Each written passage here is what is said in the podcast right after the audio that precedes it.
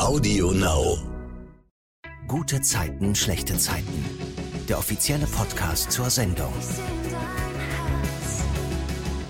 Herzlich willkommen zum Gute Zeiten, schlechte Zeiten Podcast. Wie immer gibt's hier den Rückblick auf die Woche bei GZSZ. Wir haben die Woche vor Ostern, deswegen sind es diesmal nur in Anführungsstrichen vier Folgen, denn ich denke mal, es gibt genug Gesprächsstoff.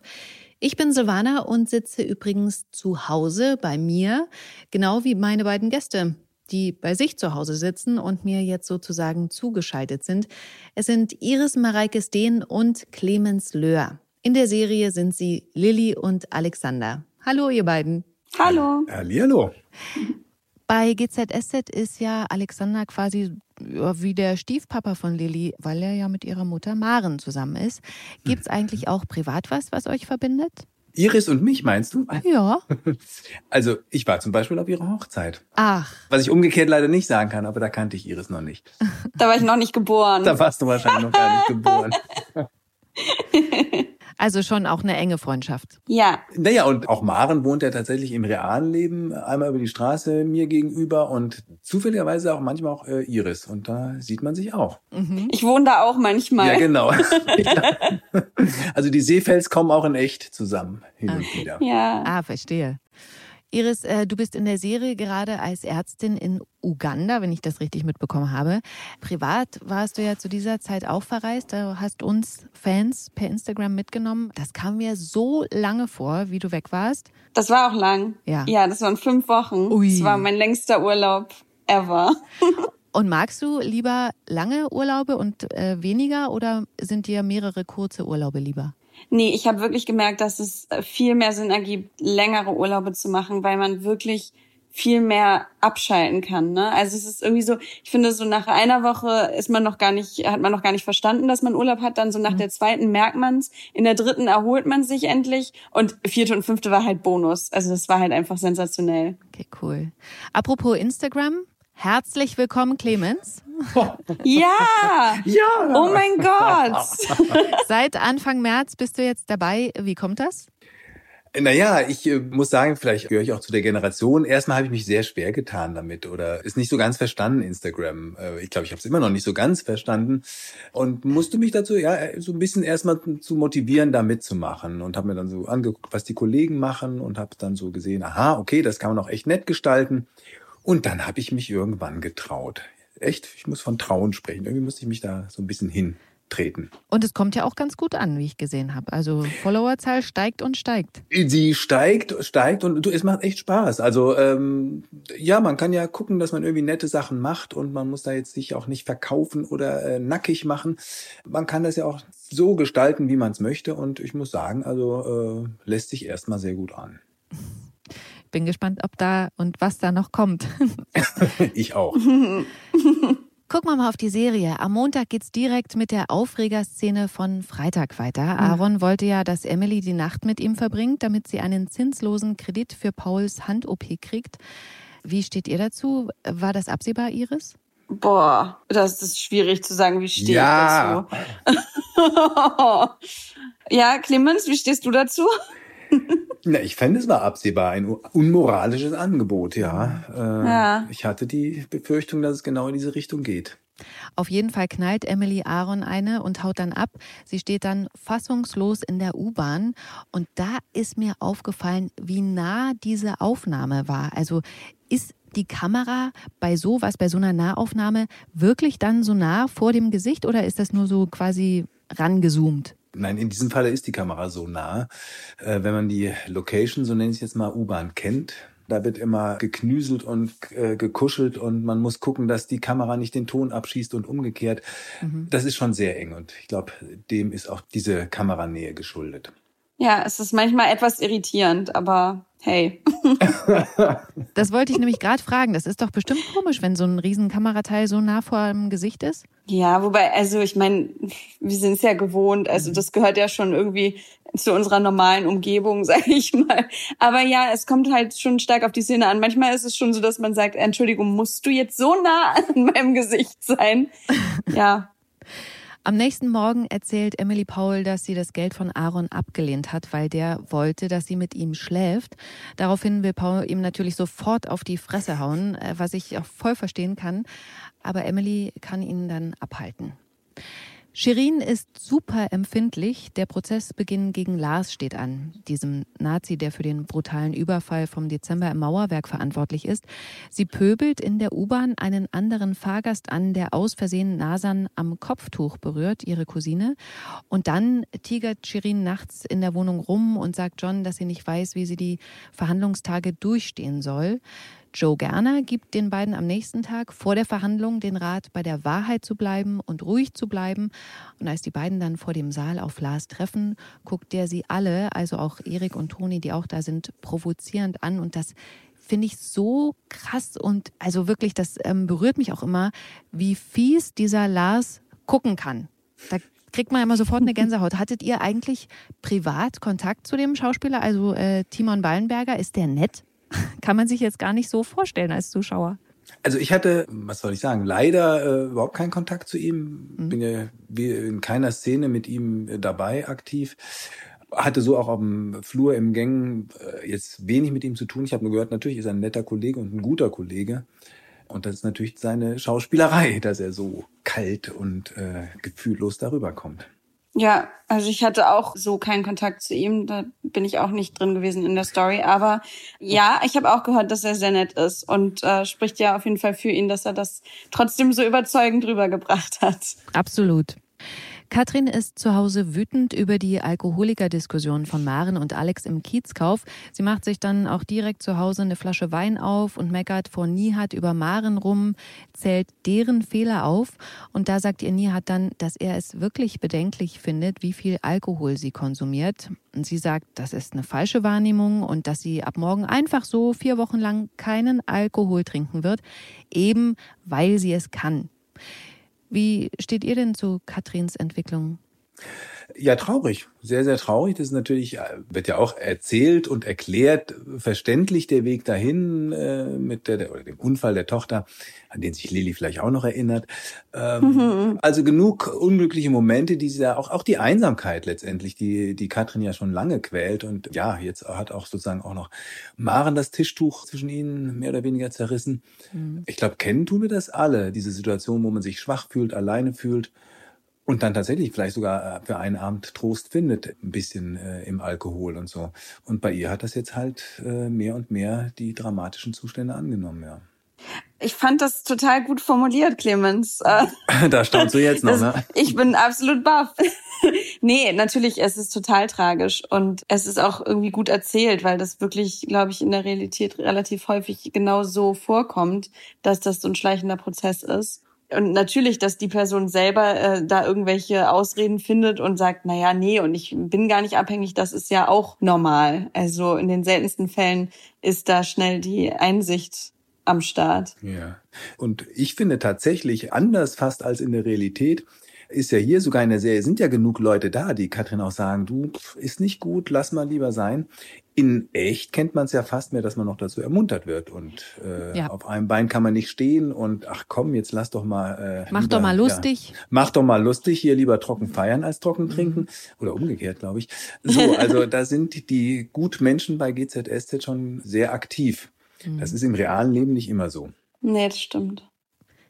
Im Mauerwerk will dann ein Kunde von Katrin mit ihr und Nina anstoßen auf einen Vertragsabschluss.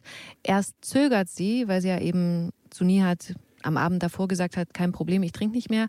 Dann trinkt sie aber doch mit und gönnt sich tatsächlich dann auch noch im Büro Champagner. Da kommt Nihat vorbei und guckt sie strafend an, was sie natürlich nicht auf sich sitzen lässt und sagt, dass die vier Wochen dann eben ab morgen gelten und ihn das Ganze sowieso nichts angeht, dass er ihr nichts bedeutet und nicht mehr ist als nur ein netter Zeitvertreib. Ich habe dich echt bewundert. Ich habe mich in dich verliebt, weil du, weil du stark bist, weil du souverän bist, weil, weil du genau weißt, was du willst. Aber von der Frau ist nichts mehr übrig. Darüber lächelt Katrin. Ich weiß nicht so richtig, ob das ein verbittertes Lächeln ist, verzweifelt vielleicht auch oder verloren. Aber auf jeden Fall fand ich es ganz tragisch irgendwie.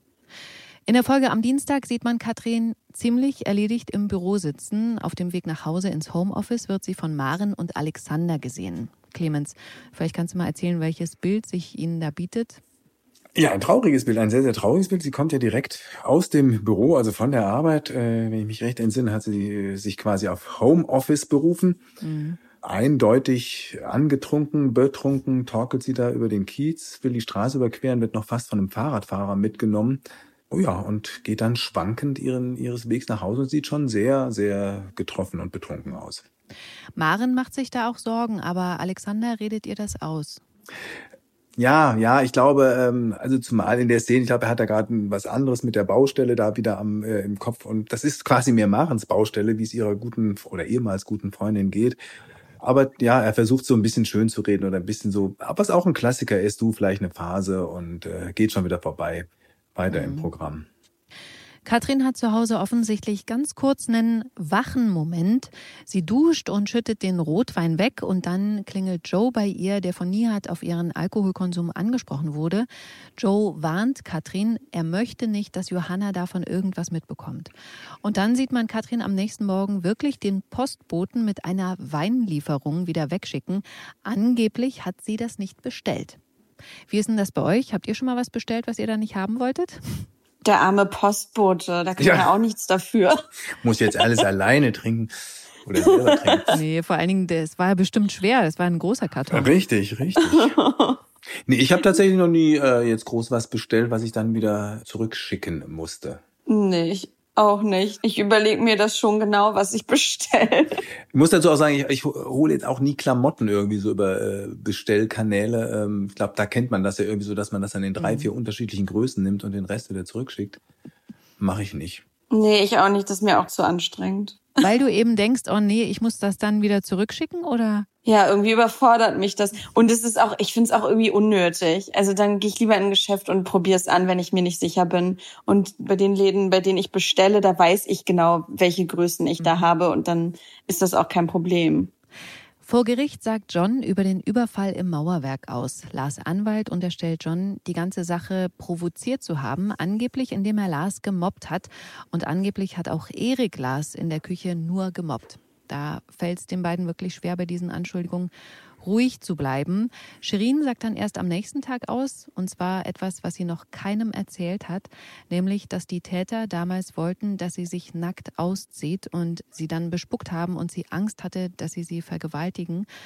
Aber am Ende ging es ihnen nur darum, sie zu demütigen. Und dann weint Shirin vor Gericht und Lars lächelt wieder in seiner fiesen Art. Bei Nina zu Hause spielen Brenda und Oscar Mensch, ärgere dich nicht. Habe ich schon sehr lange nicht mehr gespielt. Ist das ein Spiel, das ihr noch oder gern spielt? Ich liebe Spiele spielen, egal was für Spiele. Ich finde es großartig. Aber Mensch, ärgere dich nicht, weiß ich gerade gar nicht. Ich hätte jetzt gewettet, dass du sagst, du spielst gerne. Ganz komisch. Ja. Habe ich dich so eingeschätzt. Voll, wirklich. Was ist denn dein Lieblingsspiel? Ich mag halt richtig gerne so Wissensspiele. Mhm. Aber irgendwie viele Leute mögen das nicht, weil ich finde es aber, ich finde, man lernt halt immer was dazu. Ich bin so ein neugieriger Mensch und ich versuche mir dann immer alles zu merken, um dann damit angeben zu können. Das klappt nie, aber aber ich finde irgendwie immer, dass man da noch so ein so ein Special Effekt hat, dass man halt immer noch was mitnimmt so für für den Alltag, für die nächste Party. Wusstet ihr das? Und dann mhm. irgendwas zu erzählen. Das ist total cool. Und aber allgemein, also alles, was so wo man viel irgendwie so so Strategiespiele und so, das ist schon manchmal ein bisschen schwierig. Mhm. Aber ich bin allgemein immer ganz offen dafür, wenn jemand sagt, lass uns mal was spielen. Das also auch Mensch ärgere dich nicht, wäre da voll hoch im Kurs bei mir. Cool. Clemens? Ja, äh, dem kann ich mich anschließen. Also gerade eben auch so Wissensspiele äh, macht Laune und, und tatsächlich, also auch in der Familie wird dann, ja, oder wird zumindest einmal so um Weihnachten rum oder sowas, wenn Oma da ist, dann äh, auch mal, Mensch, ärgere dich nicht wieder rausgepackt. Kennt ihr Tabu? Das ist ja mein Lieblingsspiel. Möp. Oh ja, das ist auch lustig. Tabu ist auch das, wo man so möpen muss, oder? Genau. Nee, wo, ja, doch, wo, so. wo, Begriffe sind tabu und Stimmt. wenn du die gesagt hast, wird gemöbt. Da super, super. Ah, stimmt, ich war bei Activity. Activity äh, beinhaltet ja auch irgendwie Tabu, so ein bisschen, weil man das ja auch, also da ist doch auch, dass man irgendwas beschreiben muss, ohne die Begriffe. Ist sowas ähnliches, genau. Ja, und dann noch Pantomime und sowas, das finde ich auch witzig. Mhm. Auf jeden Fall klingelt's an der Tür. Da ist Leon da, der Oscar abholen will. Und da beobachtet Brenda, wie komisch die Situation zwischen Leon und Nina ist. Das sagt sie später Nina auch ins Gesicht und sie erzählt das auch ihrem Vater Robert. Aber der will das nicht hören und sagt Brenda, sie soll mit solchen Stories aufhören.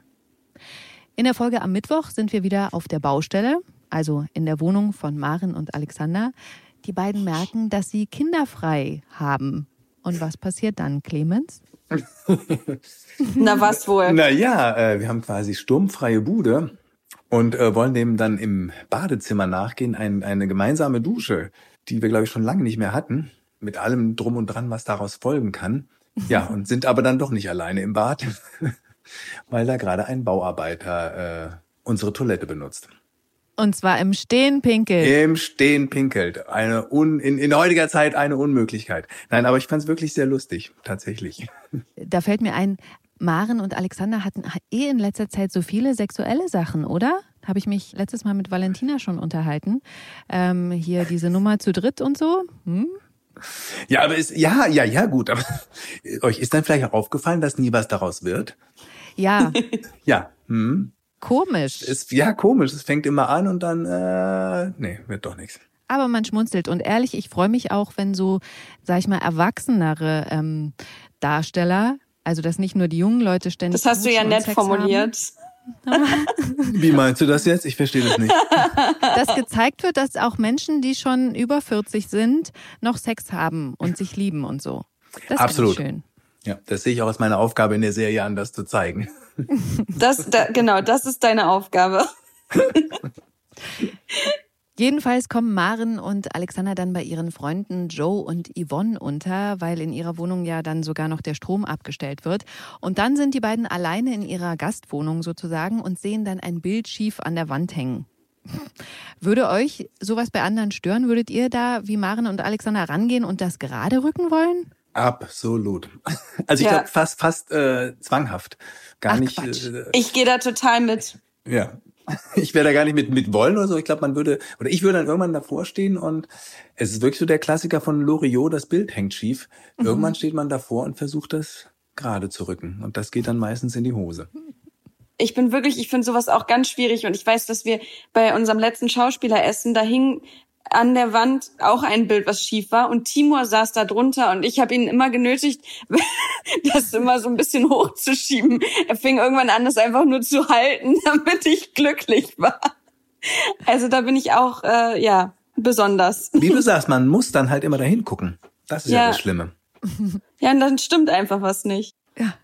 Bei den beiden fällt jedenfalls der Haken aus der Wand. Äh, Sie müssen dann irgendwie einen neuen reinkriegen, weil sie es natürlich Joe und Yvonne nicht zeigen wollen, dass sie da rumgeschoben haben. Und dann äh, verheddern sich irgendwie Marens Haare in Alexanders Gürtel.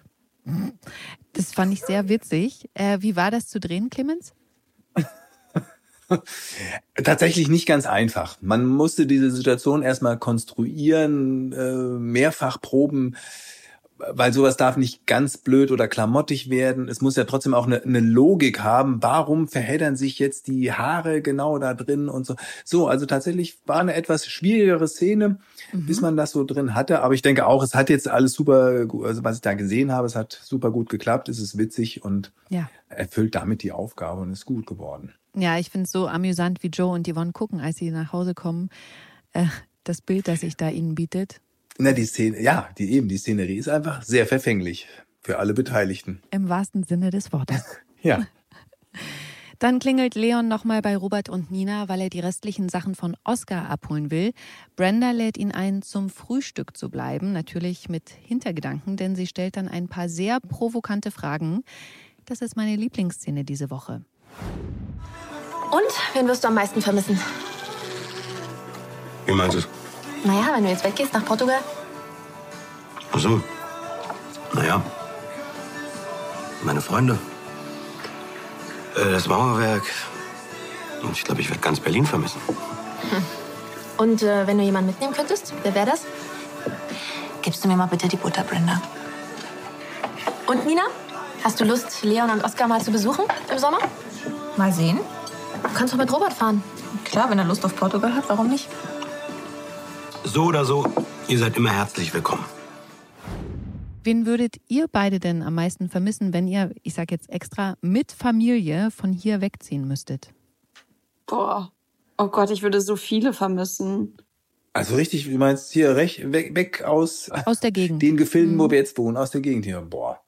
Ja, man hat echt inzwischen, äh, und ich wohne jetzt auch noch nicht ewig hier, aber äh, bald zehn Jahre. Also man hat schon sehr viele Leute jetzt hier lieb gewonnen, die ich ungern vermissen würde. Das ist ja schon wie so eine Zweitfamilie, die man sich aufgebaut hat. Das finde ich auch. Also auch wenn du sagst mit Familie, dann ist trotzdem fehlt ein Teil der Familie, glaube ich. Absolut.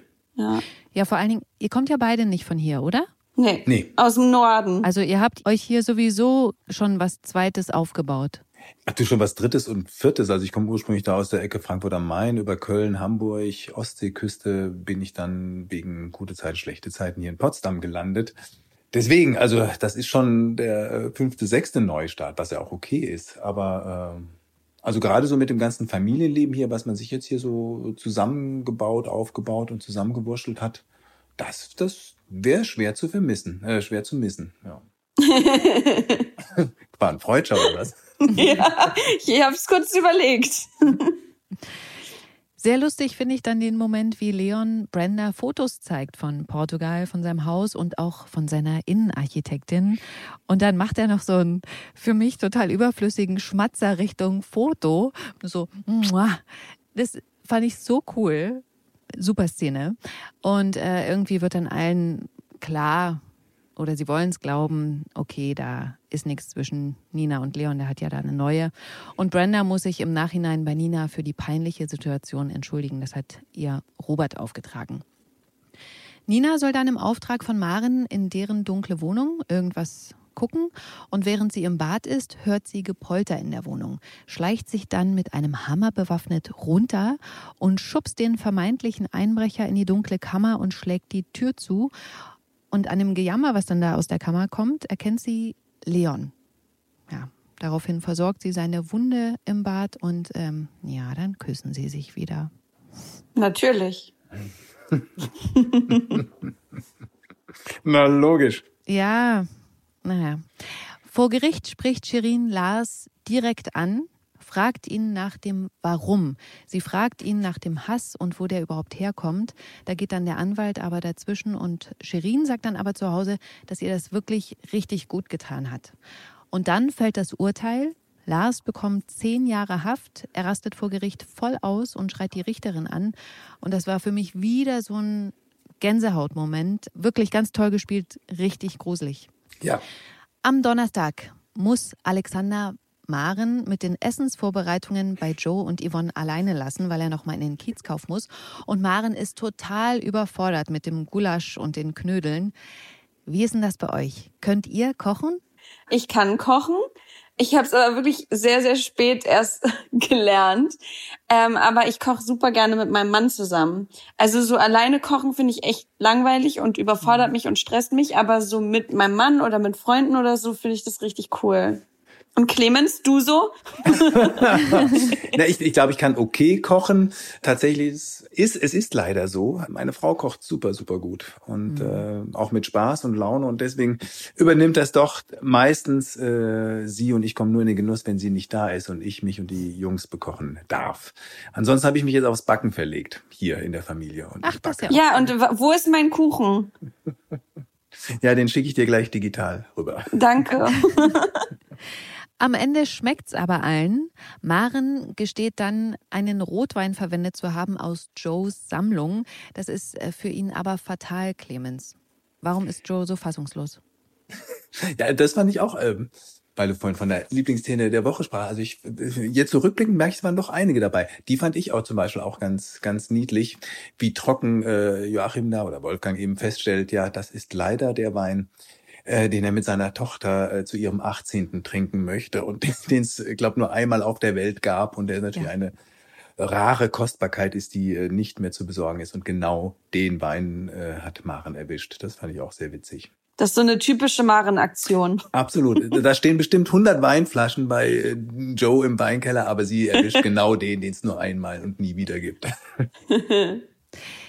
Erik hat im Kiezkauf Schokohasen geholt zu Ostern. Alle in der WG freuen sich, nur Merle blockt ab. Sie sagt, Ostern sei nicht ihr Ding und geht dann auch. Und da fällt Erik ein, dass Merles Mutter an Ostern gestorben ist. Er spricht sie später auch darauf an. Da geht sie nicht direkt auf das Gesprächsangebot ein, lädt Erik aber später ein, am nächsten Tag mit zum Grab zu kommen. Und dort sprechen dann beide darüber, wie sie Merles Mutter kannten. Und ähm, das finde ich einen ganz tollen Moment. Erik nimmt Merle dann in den Arm und ja, das ist echt schön. Und dann sind wir wieder im Bad, wo Leon ja mit Nina knutscht. Er stoppt das aber, weil er sagt, dass das zu nichts führt. Aber Nina erkennt und sagt ihm dann, dass sie sich die ganze Zeit was vorgemacht hat und jetzt ihn, Leon, will. Und sie verspricht ihm, das Robert auch zu sagen. Und dann ist sie zu Hause und wie es schon so oft war, kommt da wieder was dazwischen, weil Robert feiern will, dass er einen Preis für Architektur gewonnen hat, zusammen mit Nina. Und dann gehen die beiden ins Mauerwerk Champagner trinken. Brenda ist da auch dabei. Und da sieht Leon sie da sitzen und äh, schüttelt auch wieder nur den Kopf darüber. Nina verspricht Leon aber draußen vor der Tür im Mauerwerk wirklich noch die Wahrheit zu sagen. Und dann kommt dieser Moment, auf den ich monatelang gewartet habe, muss ich ehrlich sagen. Sie sagt Robert am nächsten Morgen, ich kann nicht mehr mit dir zusammen sein, ich liebe Leon. Boah, und das fand ich so krass. Ich fühle da wirklich somit, das ist mir richtig nahe gegangen, obwohl ich ja die ganze Zeit wusste, irgendwann wird Robert das mitkriegen. Aber er tut mir da so leid. Wie geht's euch dabei? Seid ihr auf irgendeiner Seite? Oh, das ist schwer zu sagen. Also ich meine, er ist natürlich der der arme Mensch in der Situation, sage ich mal. Ich finde trotzdem auch, muss ich sagen, dass Leon auch super zu ihr passt und ehrlich gesagt war der ja im Vorfeld schon irgendwie so die große Liebe. Mhm. Und sowas bricht sich dann am Ende vielleicht doch immer Bahn. Deswegen ist eine doofe Situation für alle. Sie ist irgendwie so die, die Blöde in dem Fall, was aber auch nicht stimmt, weil sie ist natürlich auch überfordert mit ihren ganzen Gefühlen und dem ganzen Chaos. Das ist ja auch eine nicht so coole Situation. Ja, weiß ich nicht. Clemens, du so? Schöner hätte ich es nicht sagen können, liebe Iris. Oder? Ja, ja danke. nein, nein, natürlich. Es ist also, man kann sich da jetzt, kann und will sich da jetzt nicht auf eine Seite schlagen, aber Puh, äh, ja, wie du sagst, es war irgendwie klar, dass das schon vorher und irgendwie zwischendurch auch immer wieder unten drunter die große Liebe ist und war. Und das bricht sich dann Bahn. Ja, es ist nur so schade, dass sie so lange gewartet hat, ne? Naja, gut, weil sie es selber nicht wahrhaben wollte oder dachte, dass äh, sie kann es verleugnen oder es vergeht oder sowas. Aber das klappt halt nie. Hm. Das war's mit GZSZ diese Woche. Jetzt ist das lange Osterwochenende. Es geht erst am Dienstag um 19.40 Uhr bei RTL weiter. Ihr könnt aber bei TV Now schon alle Folgen sieben Tage im Voraus gucken. Vielen Dank, Iris und Clemens, dass ihr wieder mitgemacht habt. Lieben gerne. Sehr gerne. Ich wünsche euch ganz tolle Ostern und den nächsten Podcast gibt's hier nächste Woche Freitag. Bis dann. Tschüss. Tschüss. Tschüss. Tschüss. Gute Zeiten, schlechte Zeiten. Der offizielle Podcast zur Sendung. Sie hörten einen RTL-Podcast.